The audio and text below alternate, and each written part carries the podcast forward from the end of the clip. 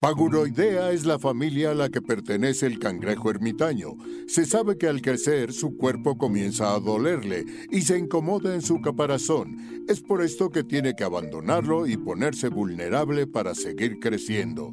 Bienvenidos a Paguroidea. Un programa sobre problemas simples y complejos de la vida diaria. Yo soy Rafa López. Yo soy Pepe Valdés. Y en el programa de hoy traemos las noticias más importantes del mundo de la organización y la productividad. Quédense porque tenemos mucho que chismear sobre KonMari, el método de Marie Kondo para organizar el hogar. ¿Y en qué gasté mi quincena? Realmente les platico en qué me gasté mi quincena por ahí de noviembre, pero aún así se les sigue disfrutando el día de hoy. Y en el Adulto Challenge hicimos chacoteo y platicamos de un montón de cosas, pero ese es el estilo particular de este programa. Disfruten una vez más este episodio. Comenzamos con Paguro Ideas. Pepe Valdés, necesito ofrecerle una disculpa a alguien. Necesito ¿Necesitas tu jingle de Pepe se disculpa? Me, me lo prestas. Diles allá desaforados que no No sé dónde viva ese jingle, pero un día. Es que ah, para los que no saben de qué estamos hablando, en un podcast que hice durante nueve años que se llamó Desaforados, eh, los tres conductores, que éramos Sergio Villegas, que solía amarrar navajas entre los invitados o entre los temas entonces hasta que tuvo hasta que tuvo conflicto de intereses. Hasta que tuvo conflicto de intereses, pero era amarra navajas y tenía un Sergio amarra navajas, o sea, tenía su jingle y yo tenía el de Pepe se disculpa y los grabó Diego Medel, que ahora es un rockstar ya que triunfa muchísimo. Este pueden escuchar su voz en este en Matilda, está en muchos doblajes, es la voz de Diego Medel, quien canta precioso y está actualmente siete veces a Dios, descarguen ese soundtrack y van a escuchar la voz de Diego Medel, que yo creo que es una de las mejores voces masculinas que tenemos en el país. Y Pepe se disculpaba mucho porque abría la boca, a veces sin saber, a veces demasiado rápido, a veces porque eh, quería meterle un poquito de chispa al programa, cosa que siempre se agradecía y por supuesto que disfrutábamos el jingle. Pero si me lo prestas, me tengo que disculpar con Kai Fu Lee. Es muy importante. Kai Fu Lee es, es una cadena de restaurantes de noodles. en el episodio pasado estuvimos platicando de inteligencia artificial y les comenté que estaba empezando a leer un libro que se llama Superpotencias de la inteligencia artificial o este, bueno, es, es un texto de Kai Fu Lee y, les dije, pues más bien como de, o sea, no habla tanto de inteligencia artificial, es más bien como de política y por qué China va a dominar el mundo. Y sí, el libro habla un poco de inteligencia artificial y habla mucho de la escala de valores de este, Silicon Valley versus China y cómo China ha hecho movimientos interesantísimos en torno a temas mercadológicos, pero además gubernamentales, y cómo eso le ha dado una fortaleza tremenda eh, frente a Estados Unidos y, cómo están ahí los juegos. Bueno, el libro, Pepe, al final tiene un giro de tuerca buenísimo. Lo anoté entre mis libros favoritos, sin duda de este año, probablemente de esta década y yo creo que es uno de los libros que, si te interesa un poco el hacia dónde va la inteligencia artificial, hay que leer. Entonces, en el episodio pasado lo, lo menospreció un poco y definitivamente Kai Fu Lee, ya sabes que ellos que nos escucha, oye, ven al programa, Kai Fu Lee. O sea, ya, ya, la otra vez no quisiste, pero a ver si te anima. Yo después que hice mi comentario estereotípico, agresivo, este, qué feo. Ya, ya habíamos platicado con él, ya iba a venir, pero bueno, ya sabes, diferencias de horarios, temas ahí que estamos pues resolviendo con la inteligencia artificial y, el idioma. Pero bueno, Kai Fuli, abrazos, de verdad. No, no había terminado yo de leer el texto, me disculpo. pero si les si, les interesa hacia dónde va el futuro distópico de la inteligencia artificial, vale muchísimo la pena. No te preocupes, Caifuli, no es lo peor que ha dicho Rafa en este programa. no es el error más grave que ha cometido en este programa, ¿no? No, no, no. A mí ya me reenviaron esto como seis veces por lo menos. Ya les contesté, sí, sí va a haber programas, se los prometo que vamos a hablar de esta contundente noticia, tan importante acontecimiento en la historia del ser humano, que es que la señorita Maricondo, santa patrona del orden de organización, santa patrona, sí, resulta que no fue robot. No es un robot. Es un ser humano. Este, así en Scooby-Doo le jalaron su carita a ver si había este, un robot ¿Quién abajo. estaba detrás de la señorita señora Pues, señora Marie Kondo? Kondo y pues que, Con, Marie. que tiene su casa desorden. ¿Cómo? Y ya, oye, ya se enteró Marta de baile. No, no, no, porque yo creo que este. Yo creo que le retire el habla a Marta de baile. ¿no? Yo creo que sí, yo creo que. Sí, No, yo creo que Marta de baile le diría, mija, lo que te falta es servidumbre. Claro, en un ¿No? perfecto español, en un perfecto inglés o en un perfecto Sí. chino, pero eh, le, le comunicaría así. Le diría, my dear friend, what you're missing is servants. ¿No? Fíjate que no sé, no, no, no. ¿Tú, tú tienes más datos sobre la vida personal privada de Marie Kondo. No, Si tiene servidumbre, si tiene una gran casa. no, si no tiene una. Bueno, lo que, es- de lo que diga, lo, del Vaya, dicho al la- hecho hay va- mucho trecho, ¿no? Por supuesto, bien sabemos que Michael Jackson tenía su cámara para rejuvenecer y no le sirvió de mucho. Mm, mm, Lo mismo, vaya, lo que se sabe ahí de, de chismes de pasillo de Marie Kondo. Vaya, no es la primera vez que expresa que, que, que tiene que estar balanceando constantemente eh, sus ganas de ser ama de casa, ¿no? O sea, tiene dos hijas que pues, ya ahorita han de ser un poco más grandes, pero eran bebés, ¿no? Ajá. Este, y creo que tiene una bebé nueva y de ahí también creo que se agarró en ese artículo. No sé realmente cuántas hijas tenga. Cuando yo la seguía tenía dos hijas, de dos y cuatro, haz de cuenta. O sea, que todavía Ujú. requiere mucho espacio. Su esposo, y por lo general viajaba la familia completa. El esposo también está involucrado, no a fondo, pero está involucrado en su negocio. Este, y por eso cuando yo estaba muy interesado en ir a tomar los cursos para certificarte en las metodologías de la señorita Marie Kondo, este, pues ella ya no estaba en ese, ¿no? Ya, ya había un montón de personas este, a cargo de, de multiplicar su emporio, ¿no? Sí, le llaman crusty regionales. Krusty Es- Regional, Krusty Burgers, ¿no? Este, casi un multinivel, pero no tanto. Más, más, más, más cercano a una secta que un multinivel. Más cercano a... No, pues un negocio, porque realmente el curso es así de cómo cobrar, ¿no? O sea, Sí. sí, te enseñan sí, a cómo hacer tu negocio de, de esto con el sello de la señorita Kondo. Este, pero se volvió ahí viral un, un artículo donde ella dice: Mi casa no siempre está ordenada, pero si tú ves en los especiales de Netflix y así, ella admite En el y libro dice. o sea, ella dice: Mi el casa libro no dice, siempre ¿no? está ordenada y demás. Yo no creo que tenga, no dudo que tenga quien le ayude, que tenga como niñera y que tenga quien le ayude a limpiar una vez a la semana.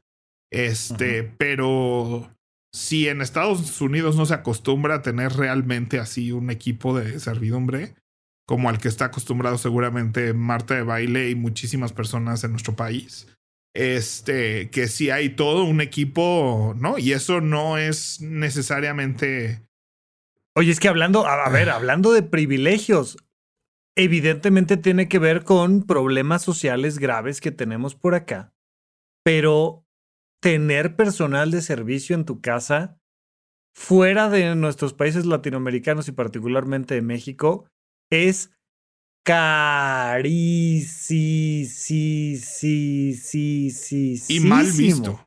Y mal visto.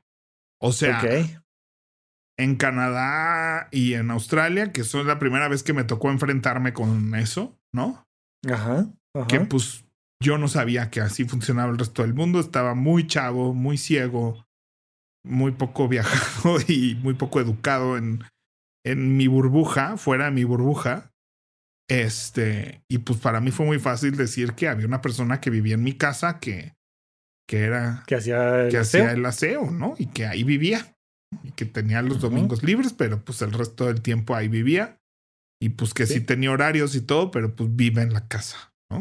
Sí, sí, Entonces, sí, esto estaba muy mal visto, ¿no? O sea, o sea, para mí era sorpresivo ver cómo se sorprendían, ¿no? O sea, creían que yo era multimillonario así, nivel el príncipe Como de nuestro Gales. público que sigue pensando que tú eres multimillonario príncipe de Gales, Pepe. Bueno, pues no, no era el príncipe de Gales, vivía en la Cove Tacubaya. Este.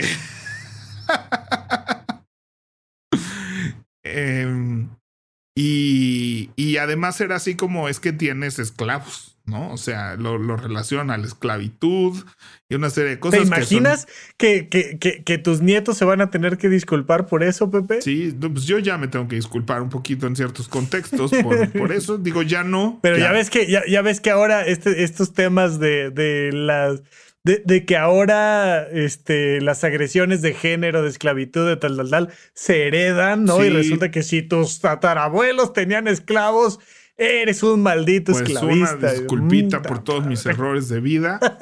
este. Y aún así, o sea, ahorita Betty me ayuda una vez a la semana, ¿no? Este, se le quiere muchísimo.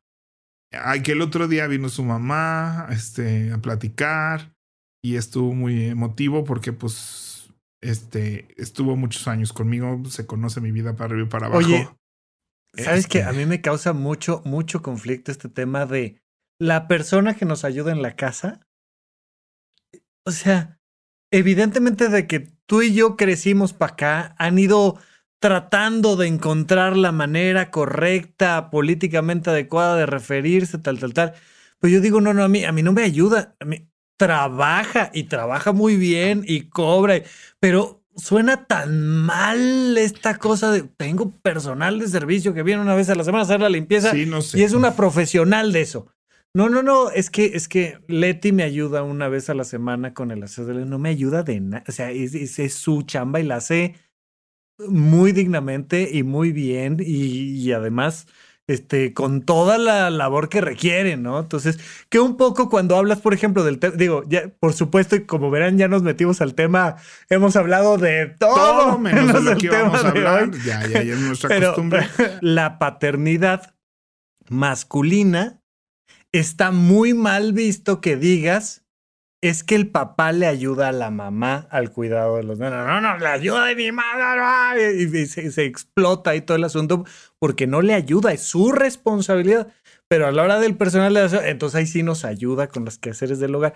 Es todo un tema y ya algún día platicaremos de esos temas y el lenguaje inclusive y todo lo demás. Pues Pero entonces, La magia del orden, libro de Marie Kondo, yo pues recuerdo que hacia el final del libro te dice a ver, si tú crees que vas a llegar a mi casa en cualquier momento y que mi casa va a estar perfectamente ordenada, te equivoco.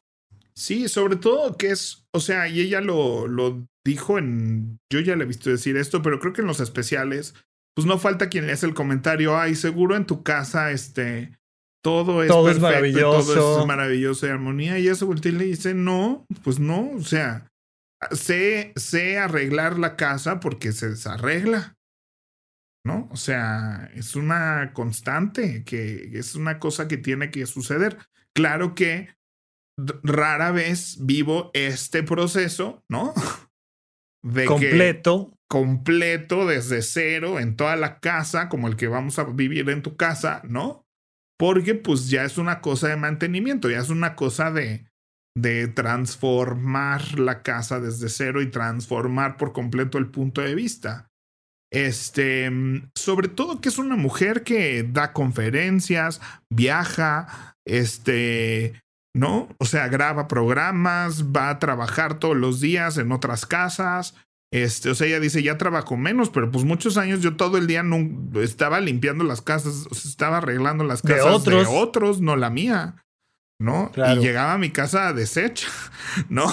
O sea, entonces, este, yo creo que no es una noticia nueva, no sé por qué salió así, pero pues me encantó el tono porque pues básicamente lo que decía es así de, pues sí, porque tengo una hija y me estoy, estoy cuidando ahorita a mis tres hijos y es muy diferente el orden de la casa con tres hijos, ¿no? Y me parece muy válido que viniendo de alguien así, se perdón, o sea, expresen que hay una expectativa de perfección a veces. Vaya, en las mismas sesiones de Planemos Juntos, que tengo todos los lunes en Horizonte 1, este, empezamos siempre compartiendo nuestro estatus, ¿no? O sea, como ya sea que llevemos años con esto o la gente nueva, ¿no? Es como, ¿cómo de dónde vienes, ¿no? O sea, qué tan revuelto viene todo, qué tan ordenado está ahorita.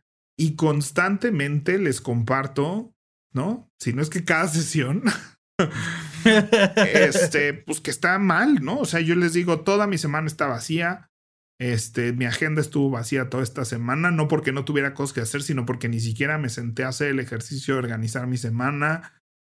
mis acciones siguientes desde la última sesión no están actualizados. Este, ¿no? Hubo un lunes, el lunes pasado creo, estuve todo el día, todo el día.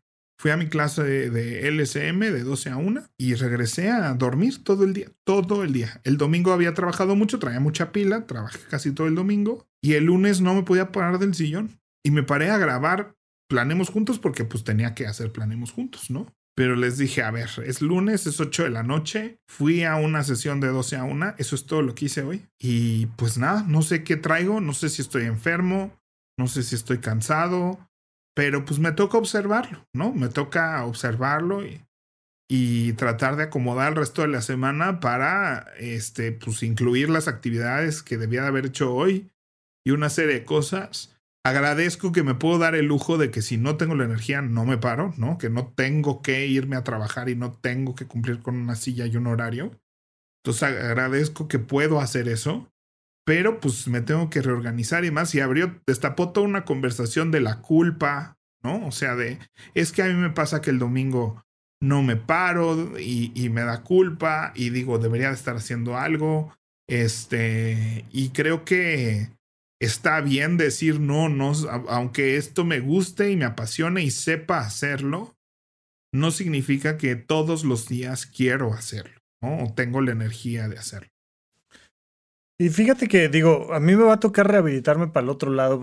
Justo te estaba comentando hace ocho días que estaba yo cansado de tantas actividades que hago. O sea, es domingo, estamos grabando, ¿no? Y eso ha sido por por una serie de cambios, particularmente en mi agenda y demás. Eh, y también creo que hay que rehabilitar eso, como decir, a ver, hay que bajarle a tantas cosas de hacer y hacer y hacer y hacer, y si no trabaja uno con la culpa, pues es un tema. Fíjate que la gente dedicada a la física, sobre todo a enseñar física, nivel preparatoria y demás, cuando te hablan de la entropía y de este tipo de fuerzas y de cómo tienden los sistemas al caos o al orden o tal, tal, tal, y cuánta energía se requiere para cada cosa, uno de los ejemplos que suelen poner tradicionalmente es el tema de la llegada de los hijos. Te dicen, mira, pues para crear algo nuevo, muy ordenado, que es un bebé, necesitas desordenar el resto del sistema. Y entonces, pues cuando llega la nueva nena de marico, pues entonces se desordena la casa, por supuesto. Pero yo creo que este, este episodio viene bien para platicar de, o sea, ya hemos platicado no solo en una, sino en varias ocasiones de organización, de la magia del orden, del método de Maricondo, pero me parece muy buen momento para hacer esta versión 2.0. Es decir, nunca es igual. O sea, vaya, sean finanzas personales, sean el cajón de tu este, buró, sea tu computadora y el escritorio de la computadora y los archivos que tienes en, en el sistema. Una vez que has aprendido el sistema de organización y has hecho tu primera depuración, reordenar es muchísimo más sencillo.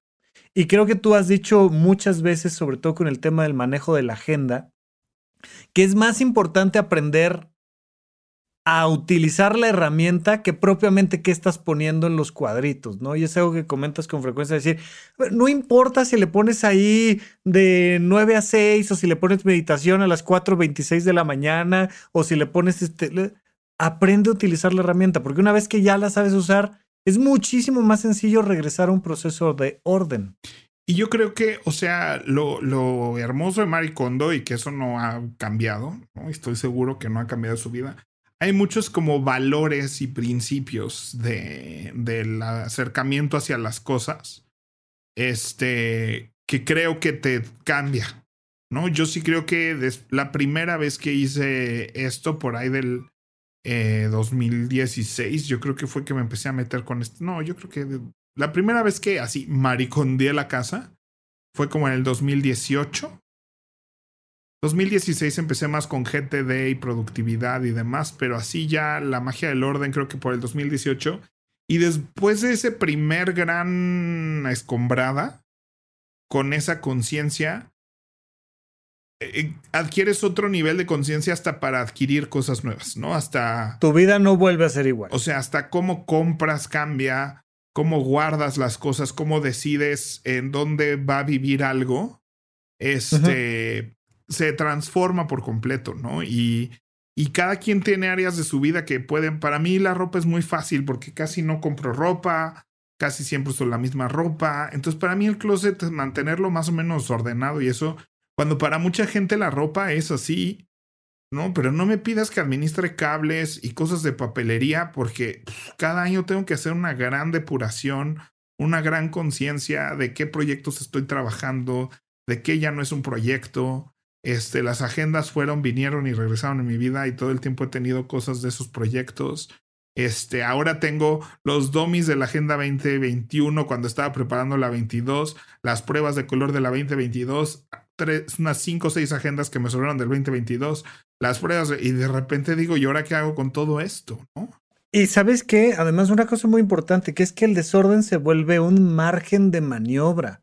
O sea, porque esta idea de no voy a tener absolutamente ninguna cosa que no sea esencial en mi vida, te lleva también a perder margen de maniobra. De repente, de repente dices, un clip, ay, sí, sí tengo clip, y y si no es, a ver, ese día que necesitas un clip, consíguelo no sé dónde, y, el, y poder tener por ahí un libro de más que de repente hace falta, y de repente poder tener ahí un cablecito extra que cinco años no se usó de nada, y o sea, que no queremos vivir entre eso pero que sí te da margen de maniobra. Y el hecho de que ya hayas maricondeado una vez y hayas tenido un sistema de organización y, ah, ah, ah, no implica tampoco nunca perfección en tus compras, perfección en tu nada. O sea, si yo ahorita que no lo voy a hacer, pero girara tantito aquí, este, pues no está. Hay varias cosas fuera de su lugar. Pero fíjate que hay, digo, no sé si en esto tengas algún comentario y si sí, nos regresamos, pero pero una de las técnicas que por ahí me topé en algún video de YouTube, que se lo, lo escuché en otro lado, no lo platicamos aquí, que era organizar con un solo toque, me encantaba, es decir, agarro esto y no lo voy a soltar hasta que no llegue a su lugar, porque si no, luego nada más lo pasamos a, a, otro lado que tampoco es su lugar. Pero como ya hay un sistema, digo, sí, ya sé que puedo agarrar esto y sé que va en este cajón y entonces lo pongo en el cajón. Y eso que estaba arriba de la superficie ya llegó a donde... Y, esto que acabo de guardar ahorita llevaba una semana fuera del cajón y... Pero ya hay un sistema, ya sé dónde va y dónde vive. Sí, tiene, o sea, hay muchas partes, ya hay 40 mil estrategias. Para mí lo más básico, hablando de, del orden, y ahorita me regreso a la situación del desorden, pero mm, para mí si con algo puedo así vivir plenamente este, casado con los valores y principios eh, de Marie Kondo es una casa para todo. O sea, todo tiene que, me encanta este concepto de los objetos vagabundos, ¿no? Este, homeless, ¿no? O sea, lo que, cualquier cosa que no tiene una casa, no, un lugar, un lugar donde vivir, en vez de ser un habitante de tu casa, se vuelve un, un este vagabundo. Un vagabundo de tu casa, ¿no? Y es muy diferente que haya gente en la casa, en la calle, a que haya vagabundos que nunca llegan a ningún lugar, ¿no? Estéticamente hablando, no estoy hablando de. Correcto, sí. O sea, que tú tengas objetos vagabundos en tu casa significa que, que nunca van a hallar ese lugar. Este, entonces es muy importante que todo tenga donde vivir. Y eso es lo que muchas veces limita cómo compras, cómo depuras, ¿no? El decir, a ver, estas son, esta es la casa de los libros. Y mientras, y este es el edificio de los libros, ¿no? Esta repisa van a ser la repisa de los libros. Y mientras quepan aquí los libros, todo bien. En el momento que ya los libros no quepan en el lugar de los libros, o me invento otro lugar de los libros, o saco libros que ya no van a vivir ahí de mi casa y para que quepan los nuevos libros que vienen a vivir a mi casa. Entonces, este, pero todo tiene que tener eh, un lugar para mantener ese orden, ¿no? Y lo segundo es que las cosas tienes que, y cuando estés diseñando estas casas, tienes que pensar que todo tiene que ser fácil de guardar. No pienses en que sea fácil de sacar o de encontrar, sino piensa que sea fácil de guardar. No pasa con los archiveros que voy a hacer, pues, ¿por qué, ¿por qué no funcionan estas subcarpetas y carpetas y carpetas de mails? La gente cree que llegar a Inbox Zero es abrir 48.300 categorías de carpetas con tres subcategorías y ocho categorías más y ¿no? Para que sea, voy a poner entre comillas para los que nos escuchan, fácil de encontrar. Cuando sabemos que lo más fácil de encontrar es buscar el mail. Y entonces se vuelve muy fácil de encontrar, tal vez porque puedo abrir eso, pero es para guardar un mail, es así una serie de toma de decisiones, de dónde va, en qué categoría pertenece. Entonces, si nos obsesionamos con la categorización de las cosas, y se vuelven difíciles de guardar, es muy poco probable que, que, en una pasada guardemos todo lo que está fuera de su lugar. Por eso nos da flojera poner esto en su lugar, porque... Ordenar. Si ya sé que, tengo que sacar la escalera, bajar la caja correspondiente, este, a ver, ¿no? Y encontrar... Ah, mejor, ay, la... Y está muy bonita etiquetada, ¿no? Que son esferas de Navidad rojas que no se rompen. Ah, está padrísimo. Ahora encuentra la mendiga caja y cuando estás sacando el arbolito de Navidad y tal, y ahora las esferas de Navidad rojas que no se rompen, pero las esferas de Navidad rojas que sí se rompen, pero las verdes, pero las azules. Que fíjate que, que es, es una de las cosas que yo he encontrado maravillosas del tema de los presupuestos. La ley de Pareto es la ley del 80-20, ¿no? Y se aplica. Esa está más fácil. Un montón de cosas, ¿no? O sea, eh, pero por lo general habla que del 80% de algo representa el 20% de su parte inversa y que el constante estudio de eso. Entonces. Eh, sí, sí, es decir, el 80% de las cosas en tu casa no te dan tanta felicidad como el 20% de las cosas en tu casa. Resulta que es la tele, la compu y Netflix o es este, ¿no?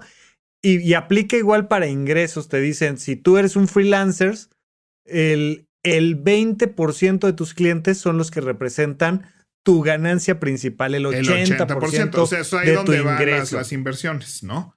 O sea, el 20% de tus cosas te da el 80% de tu, de, su, de tu uso diario de tu felicidad, ¿no? El 80% de tus este, amigos, representa el 20% de tu tiempo. Eh, todo así lo puedes estudiar, ¿no? En teoría. Esa es la ley de Pareto. Que pues se cumpla o no, es importante hacer esas reflexiones.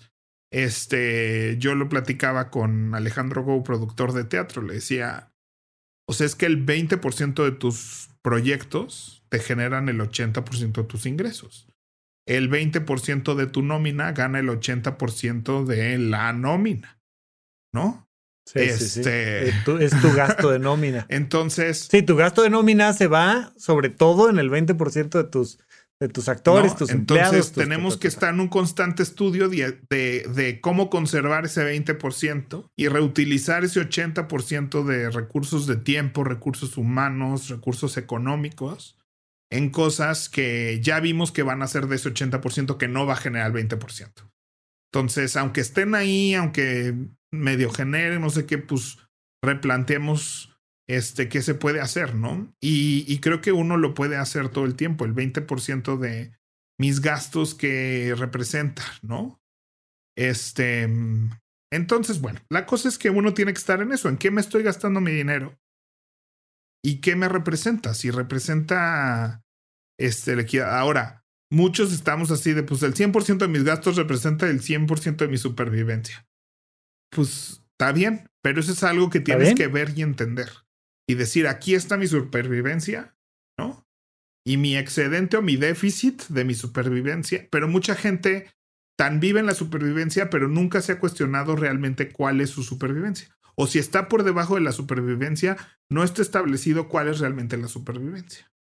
¿No? O sea, cuál es ese punto donde ya estoy bien. ¿no? Y son pláticas a veces que he tenido, o sea, y yo pequé de eso. o sea, nunca establecí. Pues entre más ganabas, más gastas. Más gastas. ¿No? Porque nunca estableciste esto es el, el estilo de vida que quiero vivir. Entonces, mientras todavía no llegue ahí, pues estoy creciendo para llegar ahí. Y cuando pase de ahí, el excedente es ahorro, es este, ¿no? Ponla. Sí, ahorro, inversión, lujo, pero tú sabes que tú, tú, tú, tú, tú, o sea, tu vida es aquí con este margen. Y puedes estar por debajo. Tú puedes decir, oye, tengo ambiciones de más. ¿A dónde? ¿Dónde está esa ambición? ¿Y qué vas a hacer cuando te pases de esa ambición? Porque yo, muchos años prepandémicos, ganaba mucho más de lo que hoy considero que es el estilo de vida que quiero vivir. ¿No? Y entonces, como me sobraba, pues me hacía fácil regalar, se me hacía fácil este, gastar de más en tonterías, se me hacía fácil pagar las cuentas, se me, porque no, o sea, y después dinero que en su momento pude haber ahorrado, pude haber invertido, pude haber hecho eso, ¿no? Y entonces llega una pandemia, pues ahí había un ahorro, ¿no? Viene una pandemia y estás en ceros, ¿no? Y después descubres de verdad dónde está el punto de supervivencia, ¿no? O sea, dices, mira, mira con cuánto se podía vivir. Mira tú. Y sobrevivir. Sí, claro. creías que era. Y todavía se, o sea, y, todavía le puedes bajar, ¿no? Y eso que me estoy poniendo así fresa, ¿no? O sea, entonces creo que cada quien viene de contextos sociales diferentes, cada quien tiene un parámetro diferente, una idea de qué es lo mínimo. Pero sin importar dónde esté eso, sin importar si tu mínimo es tener tres coches, carro del año, tus hijos estudiando en el extranjero, o todo lo contrario, o sea, no importa qué sea para ti, hay que establecerlo para poder saber, bueno, estoy, estoy, estoy en déficit de eso por tanto, ¿no? Y luego estoy pasado de eso por tanto. Ya nos fuimos así en una tangente. No, pero vaya, es que justo por eso te decía yo de, este, de esta versión 2.0, porque creo que lo más importante es, o sea, yo creo que el mensaje definitivamente no debería de ser Ah, ¿ya viste? Hasta Maricondo tiene la casa desordenada. No, no, no, no, no, no, no, no, no, no, no. Es súper importante pasar por el proceso de tener un sistema de orden en tu casa y una vez que lo tengas, entender que el desorden es parte del proceso y que una casa viva, y que, o sea, Vaya, si invitas a alguien, si recibes a alguien para una cena, si haces una pequeña reunión o haces una mega fiesta, o si te mudas, o si este, nace tu bebé, o si lo que tú me digas, pero por supuesto que la casa se va a desordenar. Yo, yo creo que cuando más desordenada está mi casa, que, que por ejemplo, recién me dio una, una gripita sencilla, pero me dio una gripa de tres días y la casa, pero claro que se nota que se desordena porque no se lavan los platos, no sé qué, todas esas cosas que hago cuando me siento bien y que cuando me siento mal, pues ahí medianamente abro este un paquetito de clic, se quedó por ahí la envoltura en el piso y pues, pues, pues, mientras no me recupere yo, pues no, no, se recoge.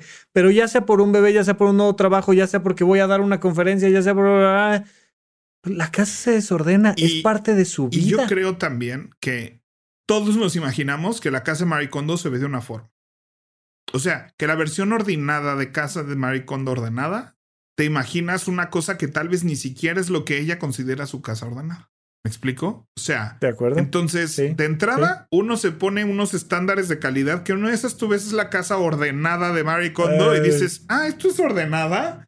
Ah, pues entonces yo no estoy tan mal, ¿no? Pero creo estos parámetros eh, instagramescos de la vida, ¿no? O sea, de, revista, de cómo se deberían, cómo deberían de ser las cosas.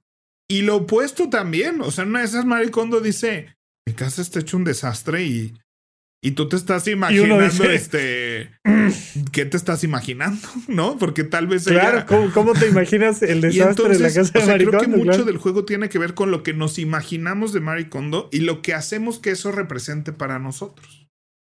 ¿No? De acuerdo. Y entonces, tal vez, ¿por qué se hizo viral? Porque tanta gente que decía, ay, que se latigaba a sí mismo diciendo, es que yo, mientras no sea tan ordenado como Marie Kondo, no soy buena persona. ¿No? Mientras no sea tan ordenado como Maricondo, no soy este, mi mejor versión de mí. Y que lleva tanto tiempo con ese estigma o de lo que representa Maricondo, lo que representa el orden, que en el problema que alguien dice, no, ella tampoco, ay, es una respiración de tranquilidad. y creo que si, si tú viviste una tranquilidad con la noticia de Marie Kondo, creo que amerita una, una observación de decir, me estoy exigiendo qué, ¿no? O, o, me tengo que perdonar qué. O sea, mucho de lo que me toca en Planemos Juntos, eh, casi todas las personas que llegan a Planemos Juntos son personas súper productivas, súper ordenadas, ¿no?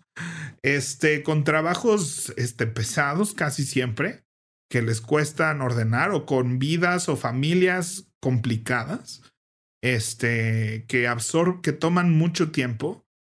Y, y que en general sacan muy bien a flote y todo que lo, tienen vivo, nomás su nivel de ansiedad y estrés de, de lograr eso es, es pesado. Y muchas veces este, es así de, no, es así de, Pepe, necesito que me ayudes. No, porque mira, hoy me paré a las 5 de la mañana y entonces me puse a hacer los desayunos de los hijos, los llevé a la escuela, regresé y entonces estuve trabajando con un cliente de 12 a 1 y luego tuve otro cliente de 1 a 5 y este, y pues ya medio paré a comer y luego estuve trabajando de 6 a 9, pero la verdad, Pepe, es que a las 10 yo siento que ya no puedo trabajar. ¿No? O sea. Y que no, hice nada. Y siento que no hice nada. ¿Y, y cómo porque le no, hago? Porque no medité, porque para no encontrar empecé. motivación a las 10 de la noche para seguir trabajando?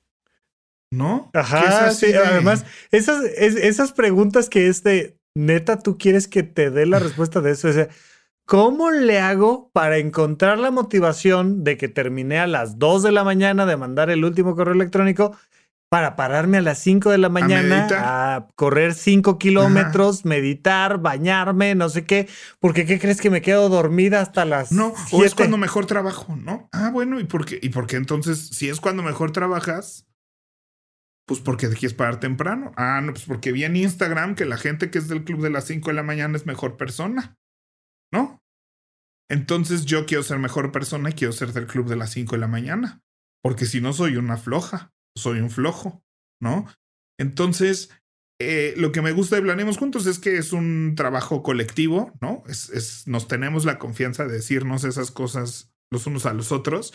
Y colectivamente es así como alguien piensa que esta persona no está viviendo en su pico de productividad. O sea, ¿no? Y entonces el, el entender así de contra qué te estás midiendo, contra quién te estás midiendo, sobre qué estás armando estos eh, parámetros y me parece como muy aplaudible de señorita cuando decir, yo también estoy en desorden y estoy súper en paz con eso, ¿eh? O sea... Sí, sí, sí. Porque la decir, nota es así pues de, sí. sí. decidí que voy a dejar que el desorden suceda porque tengo una hija, ¿no? No, y, y además esta, esta parte importantísima, y volvemos al tema de la inteligencia artificial, y yo creo que lo expresabas muy bien en uno de tus tweets más recientes, eh, que pueden leer ahí en, en arroba WP Valdés. Pero, pero esta cosa de, a ver, ya es momento, urge que dejemos de competir contra las máquinas por un simple y sencillo motivo. Las máquinas son mejores máquinas que nosotros. Y entonces, que Marie Kondo diga, a ver, le voy a dedicar mi tiempo y mi atención a mi hija, eso es algo que no puede hacer una máquina. Entonces es algo que es un trabajo de ella en su vocación de madre que está decidiendo dedicarle su tiempo y su energía al cuidado de su bebé. Punto, se acabó. Ah, no, es que además tengo que trapear, pero limpiar los focos, pero no sé qué, pero tal, pero y barrer y los abajos de los tapetes y, y ponerle el calcetín a la lata y la madre. Deja que, o sea, deja que pase. Lo que nos da ese valor como persona está más en los vínculos, en la convivencia, en el descanso, en el disfrute, en el placer, o sea, hay otras cosas que son más importantes. Insisto, y además lo hemos platicado con el tema de las licenciaturas, yo creo que es súper importante pasar por una licenciatura si las condiciones de tu vida se prestan para. Por favor, estudia una carrera formal y acaba una carrera formal o llega tan lejos como puedas en la educación formal bajo el entendido de que te va a ayudar a tener un sistema y que luego puedes olvidarte de la educación formal y seguirte educando de las maneras que quieras, abiertas, libres, increíble, y que además lo puedes ir aprendiendo a la par y lo que sea. Pero este, este entender que haber pasado por el proceso de adquirir un sistema, porque además eh, el método con Marie es uno de tantos que tú vas armando tu propia manera de entender qué significa para ti y cómo se vive el proceso del orden, la decoración, los softwares, tu agenda, todo lo que ya hemos platicado, las finanzas, lo que sea. Ya pasaste por la educación. Ahora sí, dedícale el tiempo a lo que le quieres dedicar el tiempo y sabes que tienes el vehículo para pasar por las carreteras. Sí, y creo que este, ah, pues, como perdonarte, como hablarte con más cariño, en, en ese proceso. O sea, creo que nos hemos exigido mucho y lo que nos decimos, no me acuerdo en, ay, ¿de dónde es esto? Que dice, si, si otra persona te hablara a ti como, como te hablas a ti mismo, estarías en la cárcel. Esa persona estaría en la cárcel. o sea, si otro ser humano te tratara y te exigiera ¿Cómo? Lo que tú te exiges a ti mismo y lo que tú te dices a ti mismo. Sí, sería violencia. Esa persona estaría en la cárcel. O sea, si alguien te dijera, te paras porque si no eres mala persona. no. Si alguien te dijera, eres flojo, eres feo, eres, o sea, todas esas cosas que uno a veces se dice y se hace, esa otra persona estaría, o sea, a veces somos muy agresivos con nosotros, somos muy exigentes con nosotros ¿no? Y muchas veces que me toca trabajar, agradezco esta oportunidad porque me ha dado a mí mucho entendimiento y a muchos que escuchamos eso todos los lunes. O sea, entre más trabajo con personas, temas de productividad, como que más entiendo que el camino está por otro lado, ¿no? Que no es cierto que todo sabe en un, en un que todo cabe en un jarrito sabiéndolo acomodar, no es cierto, ¿no? O sea, no, no es cierto.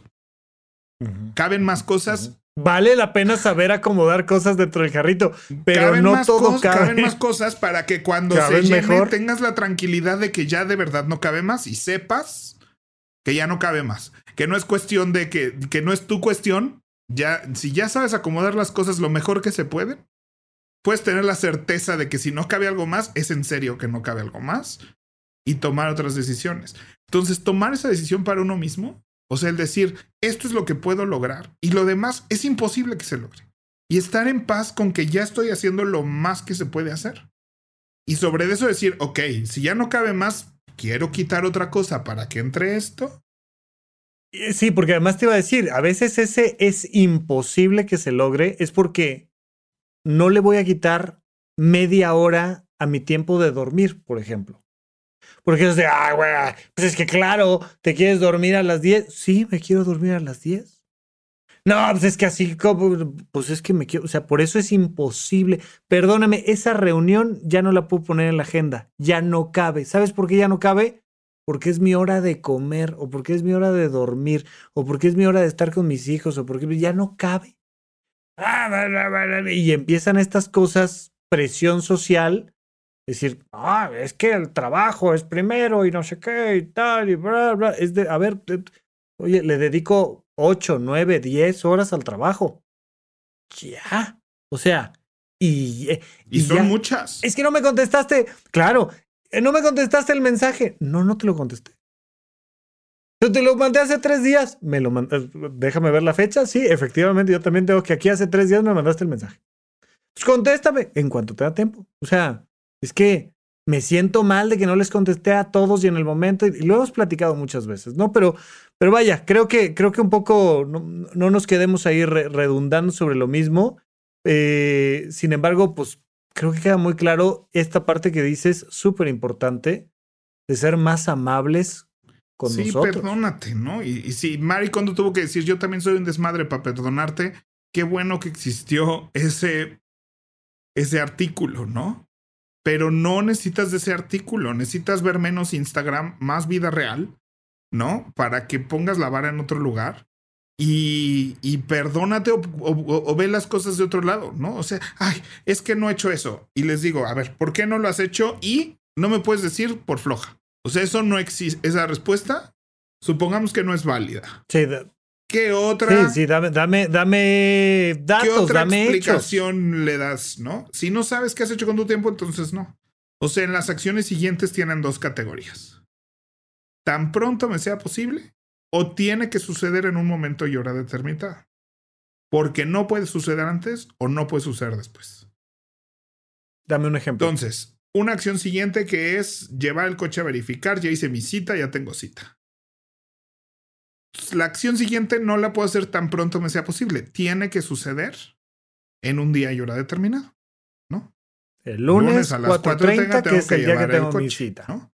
Sin embargo, hacer la cita del coche, ¿no? Tal vez es una tarea que probablemente cuando llega la puedes hacer tan pronto te sea posible. No tiene que suceder en un día y hora determinado. Entonces yo, yo no dejo que nadie ponga en la agenda algo que no sea solo en un día y hora determinado. Porque luego hay gente que dice, no, mañana voy a hacer esto y esto y esto y esto y esto. Ok. ¿Y si no lo haces, lo pasarías al martes? Sí, pero ya lo voy a poner en la agenda porque no. Pues entonces no lo pongas en la agenda porque tal vez te es imposible hacerlo mañana. Tú no sabes. Lo vas a hacer tan pronto te sea posible. No, pero eso. Que ahí es donde a mí me... suena que no lo voy a hacer nunca. Que no, lo vas a hacer tan pronto te sea posible. Y si no lo haces es porque fue imposible de hacerse.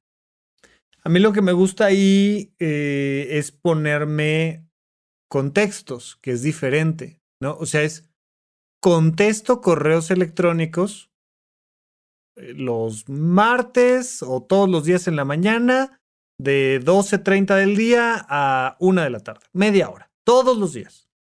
Y voy en orden, porque además yo no los pongo por prioridad, los pongo por cronología porque a mí me funciona así.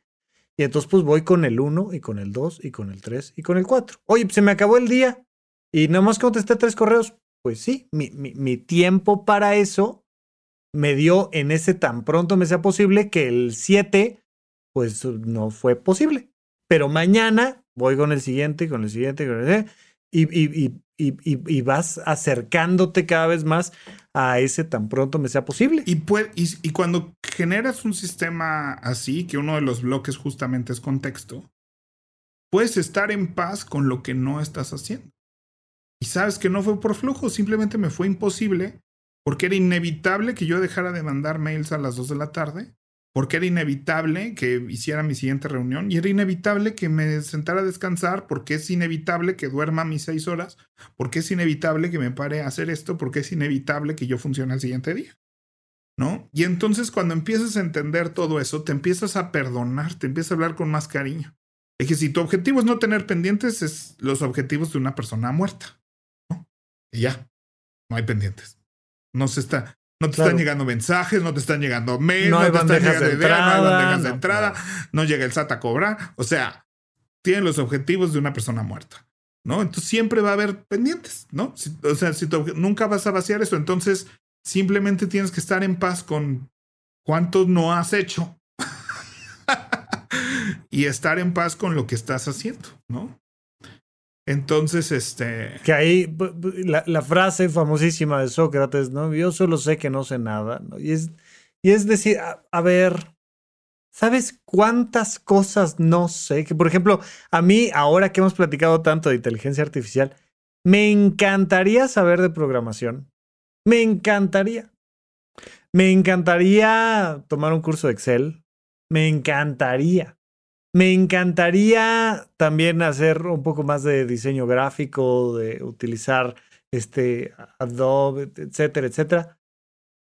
Pero como hay otras cosas que me encantarían más que eso, y pues no me da tiempo para hacerlo todo, pues solo sé que hay un montón de cosas que me encantaría hacer y que probablemente me harían más productivo, más capaz, ah, mejorarían mis skills y herramientas para que me contraten en otra cosa y me, pues, pues sí, y podríamos estar vendiendo bienes raíces, Pepe, o podríamos estar este, levantando una industria de manufactura, de, podríamos. Y a lo mejor nos haríamos millonarios.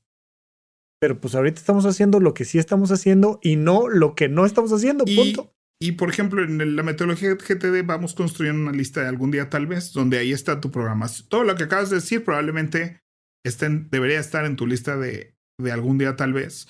Y luego está tu lista de proyectos activos, que es lo que estoy haciendo ahorita, ¿no? Este, y pues la idea de la revisión semanal de eso es, a ver, ¿estoy en paz con todo lo que está activo? Sí. ¿Es suficiente para mantenerme ocupado? Sí. ¿Puedo con más? Vamos a ver mi lista de algún día tal vez, ¿no? Y, la, y reviso las dos para estar en paz. Porque si nunca veo mi lista de algún día tal vez, siento pues ya eso y la basura, da igual.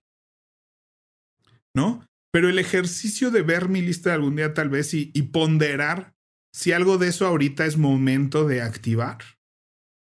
Y si no tener la paz de que ahí está. O sea, esta es mi mesa, aquí tengo lo que estoy trabajando y aquí está la repisa. Si ya la mesa se está llenando, pues tengo que pasar algunas cosas a la repisa. ¿No? Y si de repente veo que aquí hay huequito y puedo también tener aquí esto, pues bueno, ¿no? Y le digo, saca el proyecto a pasear, actívalo. ¿No? Así. ¿Quieres aprender Excel? Pues, y tienes ahí, sientes que es momento esta semana. Órale, va, actívalo. ¿Cuál es la acción siguiente? No, pues googlear cursos de Excel. Pues googlea. ¿No? Y de repente así de no lo he hecho, no lo he hecho, pues ya, ya viste que, que no era momento, Que no. regrésalo. Que se regresa a la repisa. la repisa, ¿no? Y lo mismo pasa con este, cuando hacemos método CAR, que pedimos, en, que les pido enlistar resultados, ¿no? ¿Qué quieres tener? ¿No? Este, en la vida, en general, que, que sea parte de ti, ¿no? Y se echan esa lista y le digo, ¿quién puso cosas que ya tienen? Nadie. ¿No? Entonces digo, eso es lo normal, es lo natural del ejercicio. Pero pues muchas veces nuestro pensamiento está ahí, ¿no? Para ser quien quiero en la vida necesito tener esta taza. Porque es azul, porque es de Le Creuset y es una buena marca y me hace sentir que tengo cosas de calidad. Bla.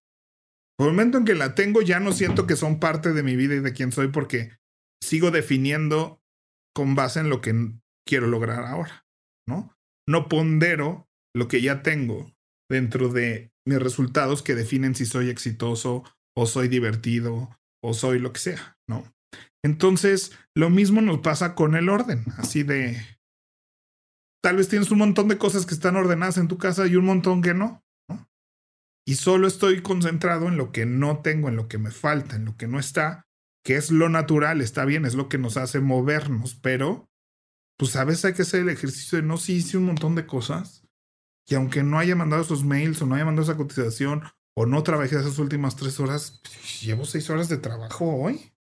Y las tienes que contar, internalizar y por eso las agendas, los bloques y todo para observar todo lo que hago y estar en paz con eso. Pues yo creo que definitivamente Marie Kondo nos ayuda a tratar de entender ese proceso y si ella puede soltar el orden para dedicarse un ratito a su bebé, creo que también nosotros podemos soltar de vez en vez, pero siempre en el entendido de que vale la pena formarse en algún o varios sistemas de organización Sigue y productividad. son- Nuestra santa patrona del orden en casa. Y si no han leído el libro, pónganlo en algún día tal vez y cuando puedan, es lean el libro, vale Vean, muchísimo el la segundo pena. especial de Netflix em, es interesante, creo que solo en ciertos contextos. Este, porque organiza como negocios y como cosas muy específicas. Este, pero el primer libro a mí me parece, el primer especial de Netflix, el que organiza seis casas. Algunas casas me caen gordas de la gente que vive en esas casas, ¿no? Pero Ajá. me encanta. Y, y además, en, en- en términos televisivos, no tiene ese efecto wow que sí tiene Queer Eye, porque pues, le meten lana. ¿no? Es que o sea, lo, lo padre de, de esos es que justo es- tiene este toque de home renovations, ¿no? O sea que, ay, mira qué mal vive y de repente el before y el after. Claro, donde el after vino un equipo de diseñadores este, de interiores y lana y sí, sí, sí. constructores El que salía en la cámara era uno de todo el equipo y la ¿no? lana. Sí. Y entonces mira qué bonito poder estar tu sala y pues nomás te quedas viendo así de, no, pues sí que este. Y en cambio, en, en los de Maricondo se trata del proceso totalmente contrario. Es así de, de lo que tienes, pierde. o sea, en vez de tener nuevas cosas, es así de, Sí. si tan solo quitaras todo lo que has acumulado, tendrías un, o sea, tendrías un espacio mucho más lujoso, ¿no? Y, y cómo guía a las personas y lo que les dice y cómo les dice, yo no voy a hacer nada. ¿No? O sea, es, es así de, no, cuando vengas y hagas, ¿no? Y dice, es que yo no voy a hacer nada. Con una mano en la cintura le dice, yo no voy a hacer nada. Tú vas a hacer esto. Sí, porque además, yo, Marie Kondo, ¿qué demonios voy a saber si prefieres conservar esto que ¿no? Y entonces te guío en el proceso, te enseño cómo se hace, Y en vez de los otros programas que es vete un mes y regresa a ver tu nueva casa, es así de yo me voy y vengo a ver cómo te quedó. Entonces, este, creo que es una belleza, me encanta su approach. Hay cosas que son, que, que son este pensamiento mágico para muchas personas. Pero creo que independientemente de si tu approach es mágico o no, el trasfondo de cómo tratas tus cosas habla de cómo te estás tratando a ti mismo, más allá de si crees que le tienes que dar las gracias a una prenda o no. Creo que es una forma solo de decir, ya la viviste, ya la usaste, ya te dio lo que tenía que dar. Ya, ¿no? O sea. Bueno, muy bien, pues eso. Vamos a nuestra siguiente sección, Pepe. Vamos. Pepe Valdés, ¿en qué gastaste tu quincena? Pues la verdad, esta quincena no fue esta, porque me lo gasté desde el año pasado, creo, pero ahorita vino a mi mente porque estoy haciendo mi maleta para ir a Disney. Estoy muy contento. De este, del viaje de pepewalt.com. Es mi primer viaje donde voy de guía, voy de organizador, voy de historiador. Este, entonces estoy muy emocionado con este viaje. Mandé a hacer, bueno, compré, también todo eso podría ser los gastos. Compré, compré unas mochilas para todos, porque creo que hay un tamaño perfecto de mochila que llevar al parque y qué debe de llevar esa mochila. Entonces le armé los kits a todos, las brandeé, me hicieron unos parches preciosos de Pepe y Walt. Entonces, este, voy muy emocionado con ese, proyecto. Ya les compartiré las conclusiones. Pero bueno, este, una de las hacks de viaje más bobos que he comprado, pero me parece muy bueno, que yo lo veía como en videos de gente que también me gusta y me da paz mental ver cómo la gente hace sus maletas de manera ordenada y así. Y son unas bolsas de viaje que compré un paquete como de seis.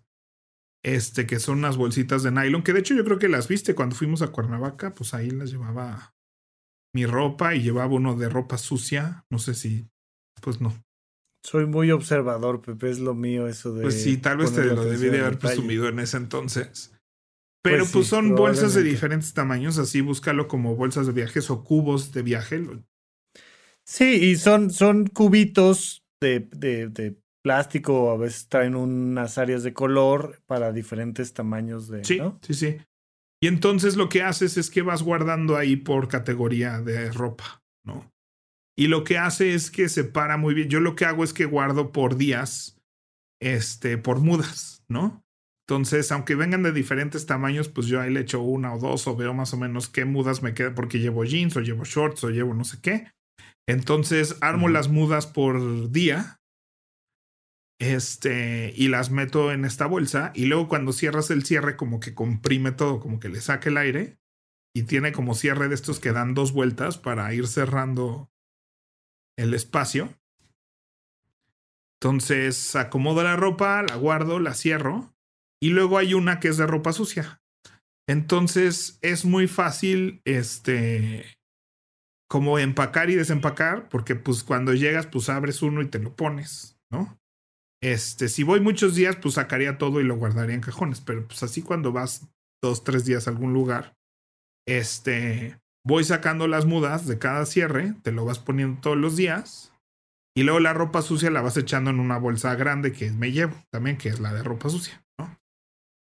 Entonces, vacías uno, te lo pones y al final del día agarras todo y lo metes al de la ropa sucia y luego incluyendo y luego abres la siguiente bolsita y así. Y al final de viaje agarras la de ropa sucia y la vuelves a meter a la maleta y le cierras y te regresas a casa.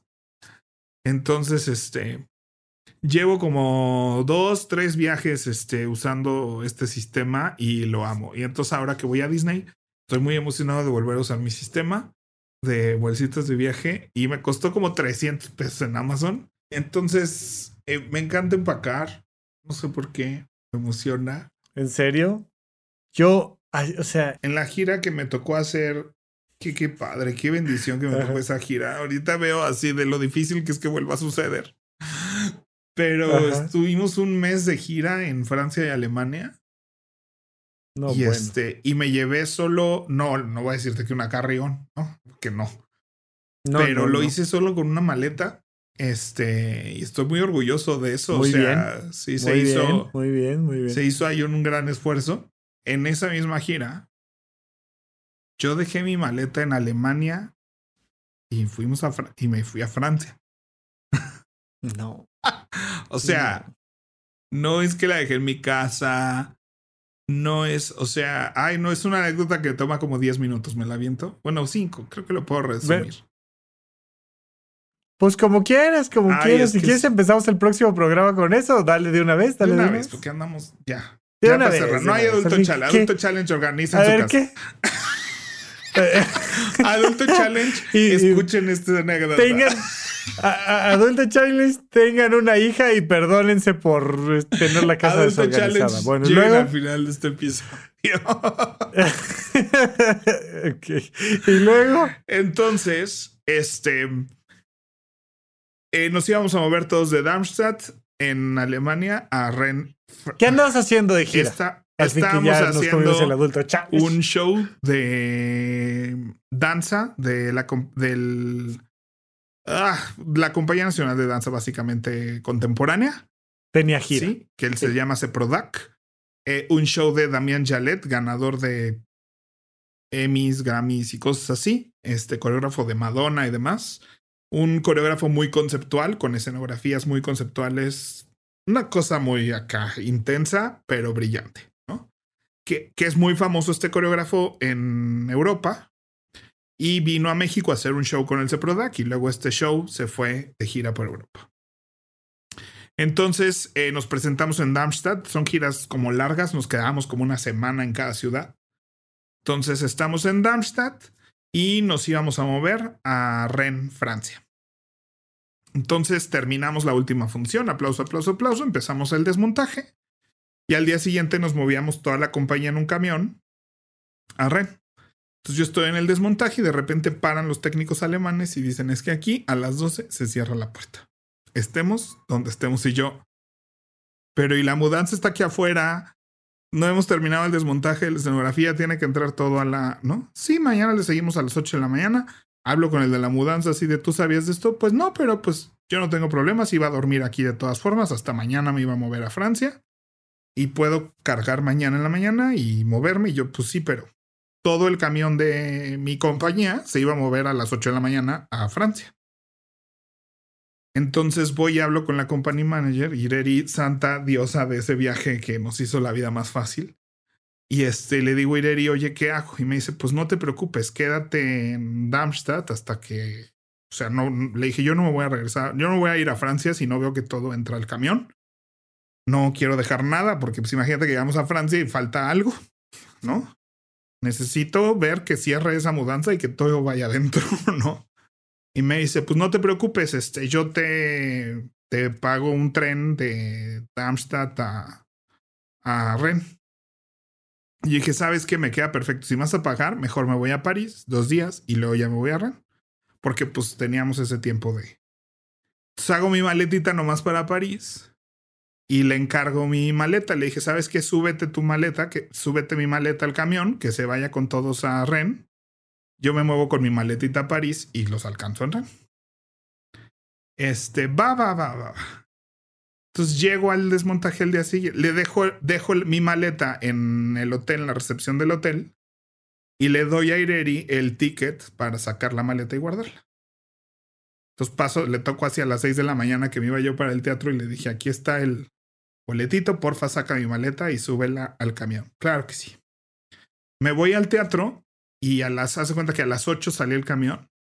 Y a las 8 que llego, ya, bueno, a las 8 ya habíamos terminado, ya estaba todo en la mudanza. Y le digo, ¿sabes qué? Sí me puedo mover con ustedes. Nomás aguanten, híjole. No, pues vente corriendo al hotel porque ya están todos en el camión. Nomás te vamos a esperar. Este, iba también otro cuate que me ayudaba. Este, saludos, Pablo.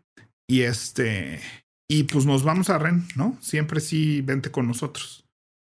Sí, sí, sí, ahí voy, ahí voy, ahí voy. Entonces llego yo corriendo a, ¿no? Este. Y te Y me subes. dice Ireri, aquí está el ticket de tu maleta.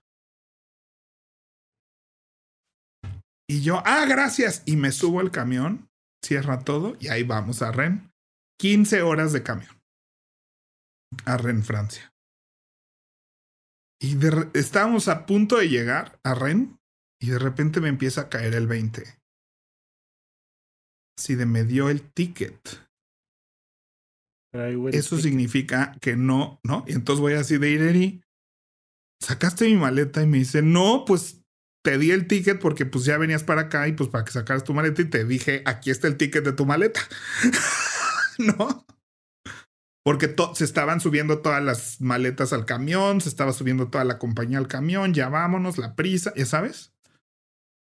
Y entonces amanece, yo así, es que entonces sí, mi maleta en el hotel de Darmstadt. No te preocupes, no, me bajé corriendo del camión a ver si estaba la maleta por obra del... Porque me dijo, pues sacaron un montón de maletas que, se había, que habíamos dejado en recepción porque fuimos a desayunar. Y pues en una de esas sacaron todas las del grupo, ¿no? Y pues tal vez en un milagro Ahí va. iba la tuya, ¿no? Y pues no, no iba mi maleta. Entonces me bajo corriendo, no vi mi maleta. Entonces vamos a recepción a hablar al hotel de Alemania para no sé qué. Pues me dice, mañana lo resolvemos, ya duérmete, no sé qué, porque yo me iba a París al día siguiente porque pues quería aprovechar ese fin de semana para conocer Disney París. Entonces, pues ya, y subo a mi cuarto, esto una de la mañana ya, y me doy cuenta que dejé mi pasaporte y mis lentes en el camión porque me bajé corriendo a buscar la maleta. A revisar maletas. Y entonces le hablo a Irene. No. Dejé mi pasaporte y mis lentes en el camión. Me dice, no, Pepe, ya, no. ya, güey. Y me dice, pues mira, déjame hablo con no sé qué. Me pasó el teléfono de la chofer le marqué, me mentó la madre en el triste inglés y francés que teníamos los dos. Este, o sea, y, y, me dijo, no, no, no puedo abrir el camión, el camión ya está estacionado, yo ya voy para mi pueblo. Este, pero me dijo Ireri, ese es el mismo camión que va a vivir en Ren toda la semana que estemos en Ren. Va a estar cerrado y nadie puede abrir, pero pues ahí va a estar. Y en ese mismo camión nos vamos a mover a Alemania, a Ludwigshafen. Dije, bueno, entonces pues ya, me costó 5 mil pesos mover mi maleta. Este, porque iba a costar menos, entonces autoricé que costara 50 euros moverla. Y a la mera hora nomás llegó el tarjetazo así de, ay, es que como le pusimos Express, fueron así 220 euros. No, sí, pero pues es que pues sí. No, no, no. Y me mandé a hacer unos lentes en París para estar una semana con lentes y ver, porque pues, no, o sea, ay, no. No, no, no, no, no, no, no, no. Bueno, pues, pues esta y más historias como esta, la próxima semana en su programa favorito. Para la gente cree que soy el más organizado. Bueno, le dije, mira, pero no, de la producción, mira, ni un tornillo.